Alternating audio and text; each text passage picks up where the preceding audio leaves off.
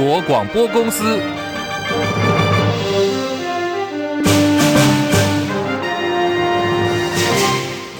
大家好，欢迎收听中广新闻，我是黄丽凤。来看的是国民党山雨欲来，蓝营二零二四总统人选外传明天就要亮牌，征召倒数的最后一天，郭侯相争，火力全开。在挺侯派方面放话征召郭台铭就要罢免朱立伦，挺郭派扬言提名侯友谊，很多常委会有意见，甚至还传出说征召时程恐怕会往后挪到礼拜六之前。蓝营拼战二零二四总统大位，到底是选侯还是选郭？手中。握着底牌的国民党主席朱立伦昨天晚间密会了新北市长侯友谊，还有鸿海集团创办人郭台铭，长谈了好几个小时。会后传出侯友谊在各方的民调领先，国民党县市首长、立委大部分都挺侯友谊，因此几乎已经确定会征召侯友谊参选的风向。挺郭大将陈玉珍质疑党中央操作内定。中常委部分，中常委部分，市长也不是我说的，因为是礼拜天中午，大家跟中常委在吃饭，然后他们有一群中常委吃饭，那他们自己在那边算说谁挺谁，谁挺谁，算出来是十几个人，他们事实上算到十八二十个。高层的说法现在就是要提名侯友谊，几乎是没有。那这样是不是有坐实落内定啊？好，不过现在看起来风向确实是在变了。原定今天早上十一点要举行的挺郭记者会，应郭台铭的要求取消。而中午最新呢是原定联电荣誉副董事长薛明志，本来讲说今天晚间要在喜来登要举办的挺郭宴三点零也宣布取消。昨天晚间夜会了朱立伦，好，到底谈了什么？今天新北市长侯友宜也做了说明。不论过程如何，我都尊重党的。节奏以及党的规定，我们按照我们的所有的步骤，全力以赴，希望能为国家、为人民多做事。因为明天有新北市的立委提名人会参与这一场中常会，被提名的立委、当地的县市首长都会参加，所以明天有新北市的立委被提名，所以理当我会以新北市市长的身份。去支持我们党籍的立委参加这一次在新北市的选举。每一个人有共同的价值跟信念，我们都会心连心走在一块，一起面对所有的挑战。传出国民党内的内参民调，侯友谊都是胜过郭台铭，而且三个基础上呢，还包括有八成的县市长以及多数的立委都是挺侯友谊，是否有把握呢？侯友谊说他尊重党中央。而针对二零二四总统的选情，台湾民意基金会今天也发布了最新民调。如果说是民进党赖清德、新北市长侯友谊、民众党党主席柯文哲撒卡都，赖清德获得的是百分之三十五点八的支持度，侯友谊百。百分之二十七点六，柯文哲百分之二十五点一。如果国民党推出的是郭台铭、赖清德、郭台铭还有柯文哲三人竞争，赖清德获得的支持度百分之三十九点四，郭台铭百分之二十四点四，柯文哲百分之二十四点五。台湾民意基金会董事长尤英龙分析，目前侯友谊跟郭台铭在面对相同对手的时候，双方的支持度相差有六个百分点，侯友谊在国民党内胜出。根据这个尤英龙的分析，他认为并不意外。股神变心了，台湾伤心吗？股神巴菲特旗下的伯克夏公司去年砸下了四十多亿美元，大举投资台积电。之后呢，他就说，为了避险，继去年第四季重砍百分之八十六台积电的持股之后，最新的申报文件看到，今年第一季巴菲特进步全部出清了台积电，现在已经是一股都不剩。路透社报道说，在这个月稍早，巴菲特在伯克夏股东会上曾经被问，为什么你要出脱台积电？他就直言说。说台积电是一家很好的公司啊，可是他不喜欢台积电的地点，凸显对于这个地缘政治考量的担忧。而台积电遭到股神全部出清，来看今天市场的反应，台积电 ADR 上涨了百分之二点六七，收在八十五点六六美元，带动台积电在台股现货市场今天早盘重返了五百元大关，最高也冲上了五百零六元，连带拉抬了全指股百花齐放，加权股价指数盘中狂飙超过两百。点冲高到了一万五千六百八十二点，而在台积电的市值方面哦，已经回升到了十三点一二兆元。更多详细内容，稍后广告回来之后继续提供。中广新闻网 News Radio。现在时间十三点零六分，欢迎大家继续收听新闻来一点，我是黄丽凤。三十分钟全新闻，让您轻轻松松了解今天重要新闻。好，我们有政治、财经、国际、民生啊，这么多的新闻，大家一次可以轻松掌握。不管是听广播或者是在看 YouTube 直播的朋友，都请大家帮我们按赞、订阅、分享，多刷留言板。在节目结束之后，在 YouTube 频道跟播客有影音档，欢迎大家随时呢都回来帮补课按赞、分享、订阅，冲冲人。那么，在今天广播部分，大概会在二十八分，将近二十九分的时候，我们要先跟广播朋友们说再见。如果说您是看 YouTube 直播朋友，就请大家继续留下来，我们有更多的新闻要来跟您分享。同时，凤凤会帮大家看盘哦，提供台股的最后收盘数字。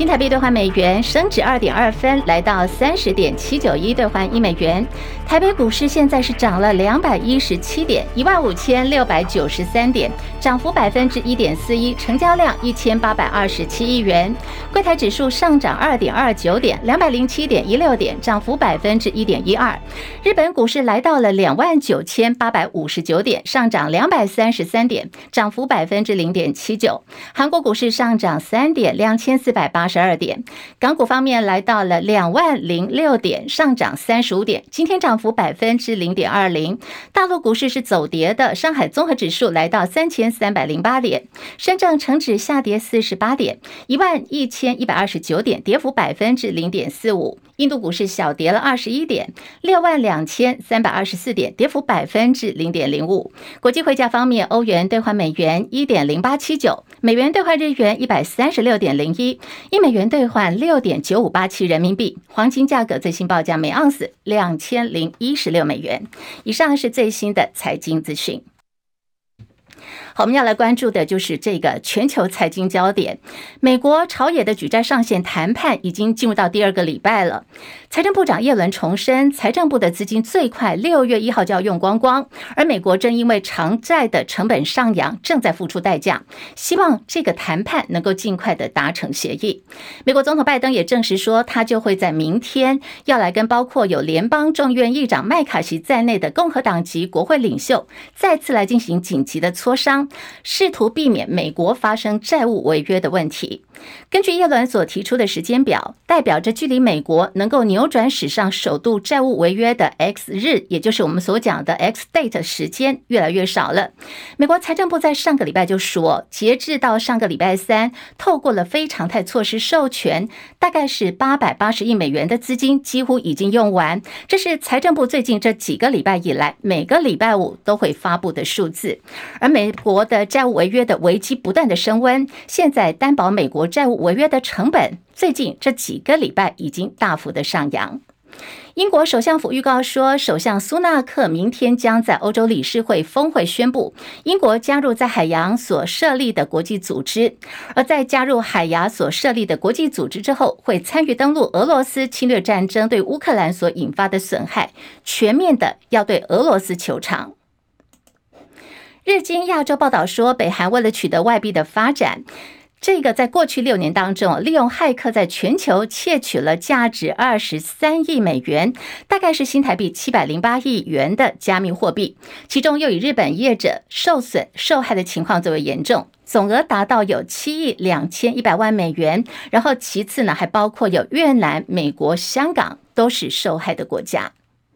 好，我们要来关注的是这个新闻呐、啊，对象是三十五岁以上。全球最大智慧手机制造商之一的大陆小米，武汉总部传出要裁掉三十五岁以上的九成员工，而这个相关消息呢，从十三号晚间开始就在社交媒体平台发酵了。根据小米集团公关部目前所提供的这个最新的说法，他们说这些呢都是不实的谣言，法务部门已经对相关讯息进行取证了，还说互联网不是法。法外之地，要大家不要再造谣传谣，否则必然会受到法律的处罚。不过我们现在来看的就是小米最新的财报，小米的这个营运状况在去年有一个大幅的下降。小米集团在去年的全年营收人民币两千八百亿元，年减百分之十四点七，经过调整净利润人民币八十五亿元，年减幅百分之六十一点四。而财报资料也显示说，到了去年的十二月三十一号，小米拥有的员工数三万两千五百多人。这个数字相比在去年的第三季大概减少两千七百多人，其中大陆地区的员工减少了两千六百多人。不管是从小米的财报，或者是员工人数不断的这个下滑的趋势来看，现在在社交媒体平台所发酵的就是小米武汉总部要大裁员，这个消息好像看起来也不是空穴来风。时间来到十三点十一分，好，我们今天要来关注的就是这两天呐、在话题方面疯狂洗版的周休三日。要连线的是我们的资深记者张佳琪，佳琪上线了吗？是立凤午安，好好，民众呢，在这个呃公共国家政策网络参与平台发起连署，说要让台湾来成为亚洲第一个周休三日的国家。连署的人数也冲破门槛了，现在就在等着我们的政府接球，然后回应。周休三日加起来看哦，今日的台湾有实施的本钱吗？现在有很多劳工就说：“哎呀，周休三日多好啊！”引颈期盼的。那么资方态度如何呢？呃，在经过产业界的这个呃大佬的看法，其实基本上大家的目前暂时的态度比较保守，比较审慎一点，多半不愿意太去谈这件事情。呃，例如像工商协进会，他们在台湾的用人人数是很多的，他们只是提到说，目前是公民提案成案，还有很多程序要走，所以要等这当中，如果说政府需要特定。特定的回应意见，他们会回应。那么还有一个商总，商总的会员在台湾用人的人数也是非常多，遍及各个产业。那么他们的看法就是比较担忧了。他们认为说，其实有很多的小。小型的店家跟呃小的产业，他们其实目前用人已经有吃紧了。那如果再休三天的话，可能在用人以及排班以及店家的营运上面都会出现比较大的一个问题。不过这个事情也要看产业，有的产业别倒是没有受到太大的影响。例如说，很多工厂在海外做生产基地的高科技业，它可能受到的冲击度没那么大。但是呢，有一些高科技的研发的基地是在台湾哦。那你要知道，工程师从早上一直，如果把五天的事情浓缩在四天做，他等于是四天内要做完一整个礼拜的分量。其实从早到晚，工程师们到。不见得愿意这样做，因为是很烧脑的工作，他必须在一整天花更多时间去进行。所以这个事情看起来好像大家都赞成，可是你仔细去看业别，每个业别面临的状态会不太一样哦。那么再看到有一些企业，他们本来就在安排进行这个关灯工厂，例如红海，例如日月光，他们对自动化生产其实很早就在倡议了。那么这个事件很可能会让呃这些业者认为关关灯工厂必须要更加速的推进，以应应说在休假期间工厂的生产可以维持更有效率，而这个关灯工厂不一定在台湾，也有可能在境外。但是这个加强企业科技的推进，来争取整个生产线更自动化，也许会是周休三日这一个呃旗帜之下有可能加速推进的情况。那这个对于台湾的劳工到底是好跟坏，这个很有可能。很有商榷的这个空间。嗯，好，我们有听到佳琪所提供来自于资方业界方面，包括了企业大佬现在的一些担忧。可是今年就是一个选举年嘛，选举年就是大家在讲说名气可用。现在在这个民间方面，从昨天到今天，我们都看到很多的社群平台周休三日几乎是洗版哦，大家有好多意见都说，哎，是可以的啊。我为什么呢？我们现在已经周休二日，未来如果周休三日该有多好多好多好。那佳琪刚刚也告诉我们业界的担忧，可是我们现在想问的，在这样一个选举年的氛围底下，周休三日有没有机会过关呢？佳琪的分析，哎，这也是很多企业界担心的部分呢。他们担心就是因为政治的效应，如果让这个本来的公公民提案变成一个加速推行的政策，而企业端还没有做好准备要来应应周休三日，立峰应该记得当时炒。一例一休的时候，对，就花了非常多年进行沟通，而且跟每个业态仔细去讨论，最后才定案的。那如果说因为选举的因素让这个周休三日加速进行，而企业端没有做好配套的话，整个会大乱。我举例说，譬如像呃观光业最近缺工缺的很厉害，对，他们的营业可能排程排不出来，饭店业可能排不出人力来，还有跟民生相关的猪肉屠宰业。呃，这个养鸡产业等等，这都需要很多的劳工，而且是跟人民人民的饮食有关，他也可能会排不出排程来因应这些，所以这是一个非常仔细的工程。当然，休三天有可能让劳工的效率提升，但是这中间需要非常大的社会的机制来配合。如果说是因为政治的因素有加速的推动的话，其实不见得对整个社会迈向更先进的国家会是一个好事。嗯，好，那我们昨天也看到，这个劳动部第一时间就跳出来讲说，他们也会跟各个产业来先做沟通嘛，有很多部会都会涉及。现在大家在看的就是说，一旦如果说我们前进上路的话，后续的冲击，刚刚佳琪有提到一些，但是民间更想要知道的是，我们在从周休二日到周休三日，看到英国的潜力，难道在台湾在这个部分，根据我们的估算，可能什么时间点这个东西呢是有指望、有希望的嘞？佳琪。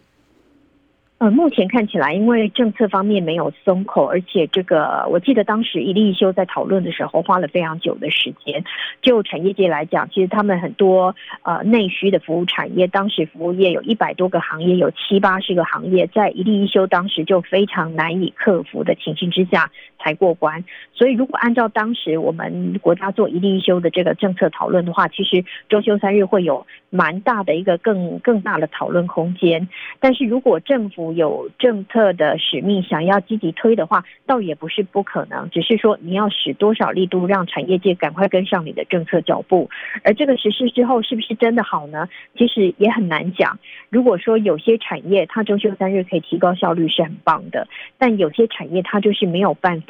因应得上。例如说，呃，农业东西成熟了，就是要采摘，要收获。它是没有办法，你今天想要休休三天就能休三天的，而且要注意到的一点是，疫后大缺工，各行业各业都爱缺工。我举一个营建业为例，以前要盖十五层的楼可以盖三年，现在要四五年才完成。那加上缺工的话，还可能拖更久。这个缺工的效应可能让周休三日的实施会有很多的变数，也是政府在拟定政策要不要讨好选民之前，要先思考一下你的人力能不能跟得上。好，非常谢谢佳琪哦。到底周休三日，今天台湾有没有实施的本钱？什么时候政策成熟了要上路？这些呢，都是现阶段必须要审慎考量的。那么，在全国教育产业工会方面，今天也表态了。他们说他们是反对的。来自于理事长林硕杰的看法是，一旦改成了周休三日，儿童快乐的寒暑假就会全部消失。而他也认为说，政府应该在教师特休假方面法制化、不减薪，以及各行各业全面实施等这三大前提的情况下，才能够去推动。鸿海集团创办人郭台铭争取国民党提名参选总统。上个礼拜六，郭董特别飞到金门去发表了和平宣言。他也承诺当选之后，要在一中各表的基础上，跟中国大陆展开和平谈判。前联电董事长曹新成今天再度写信给老郭，他口中老郭就是郭台铭哦。他说：“你的想法不可能为两岸带来和平，反倒将会给台湾带来灾难。”好，联电的这个曹兴诚劝郭台铭说：“你呀。”真的，你的想法是不可以的。而曹兴诚还强调说，大家都了解中共意图吞并台湾，这是既定的国策。而且习近平去年才说过，统一是一定要完成的。台湾人的生命财产自由，台湾人想什么说什么。他说，中共是从来都不看在眼里的。曹兴还说，中国要的是台湾这块土地，台湾人在中共眼中只不过是可以踩死的几千万只蚂蚁。质疑郭台铭的说法说，中共对台湾一向温良友善，只因为民进党挑衅，中共才凶性大发的嘛？国民党预定这个礼拜，听说呢，呃，也不要听说，就是现在整个风向看起来极有可能就是明天的中常会，说要公布征召总统人选。昨天晚间，党主席朱立伦也分别会见了红海集团创办人郭台铭，还有新北市长侯友谊。面对现在蓝营。郭侯相争，国民党前立委邱毅就分析说，如果朱立伦没有办法说服郭台铭，可能出现会有两种结果，还直言说：“早知今日何必当初呢？”邱毅在脸书发文说，朱立伦会见了郭台铭，主要的目的是在劝退，说明不征召他的原因，而之后呢，再来见侯友谊，则是提醒征召结果公布之后该怎么做。这个呢，都证明了朱立伦内定侯友谊的传言。并不是虚的，也印证了这是国民党高层一贯的传统跟做法。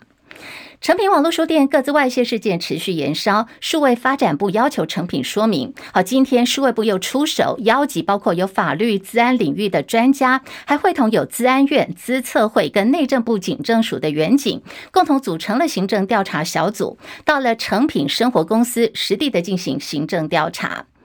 根据数位部产业署说，已经。根据了各资法的规定，要求诚品就委外简讯的代发商、广告托播厂商，还有物流端的供应链，以及公司内部客服人员的通联记录，紧速完成全面性的盘查，厘清整体事件的原因。好，诚品传出各自外泄情况，主要就是因为台湾底家计划副秘书长杨新慈说，今年二月呢，他在诚品书店透过网络买了。阿共打来怎么办？阿贡打来怎么办？这本书哦，但是没想到说，在这个月的十三号，他接到一通自称是来自于诚品书局回访的市调电话，对方呢口音有一点这个大陆口音，问他说：“那你看了这本书，你读后心得如何呢？”还强调说中国武统是必然。好，除了这个杨新慈提出质疑说他的各自外泄以外，另外在诚品方面也有不少读者在抱怨说，他们也曾经接到过。诈骗电话，质疑诚品网络书店的各自外泄。好，针对这个诚品各自外泄的部分，昨天行政院副院长郑文灿也说话了。他说，这个个案看起来涉及到认知作战，行政院会查明各自外泄的途径。如果说有用各自进行政治认知作战，这个是新形态的情况，行政院会加以调查。而按照规定呢，三天之内就会完成调查作业。如果业者真的涉及到各自外泄情形，就会依法来进行行政的裁罚。国民党台北市党部主委黄吕锦如今天正式宣布提名港湖区台北市议员游淑慧来当刺客，要代表的是蓝营参选台北市的士林大同的立委选举。他要对决的对象呢是民进党的参选人王世坚。好，游淑慧怎么说呢？大家一起来听。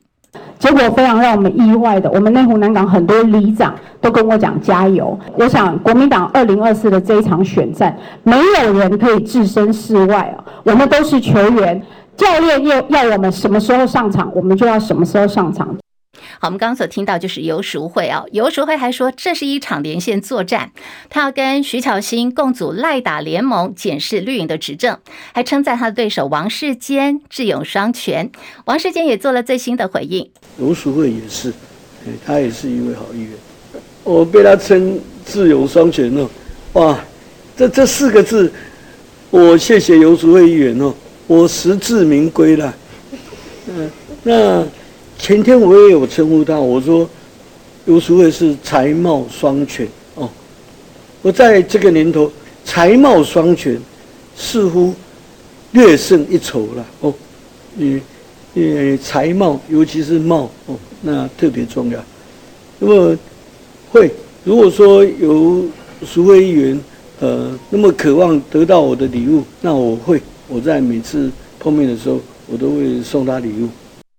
好，现在这个呃，游淑慧要对决王世坚已经成为话题了。刚刚金哥也说了，他会碰到游淑慧，每见一次就送他一份礼物。会送什么礼物呢？诶，应该很有趣哦。现在也是大家媒体在锁定的焦点。行政院长陈建仁日前确诊，他就取消两天的公开行程。今天他开始恢复公开行程了，早上已经恢复上班，然后也到了桃园视察交通安全系列活动。对于现在媒体所关注到的身兼民民进党党主席，也就是民进党今年二零二四总统大选参选人副总统赖清德，日前到基隆出席基隆市信赖台湾之友会成立大会的时候，赖清德说，未来如果有机会领导国家，他会在行政院要设专案办公室，加强中央跟地方合作，就被在野党批评说赖清德又在呼口号了。今天陈建仁做了回应，实际上历任政府以及国内外政府都是行之有年。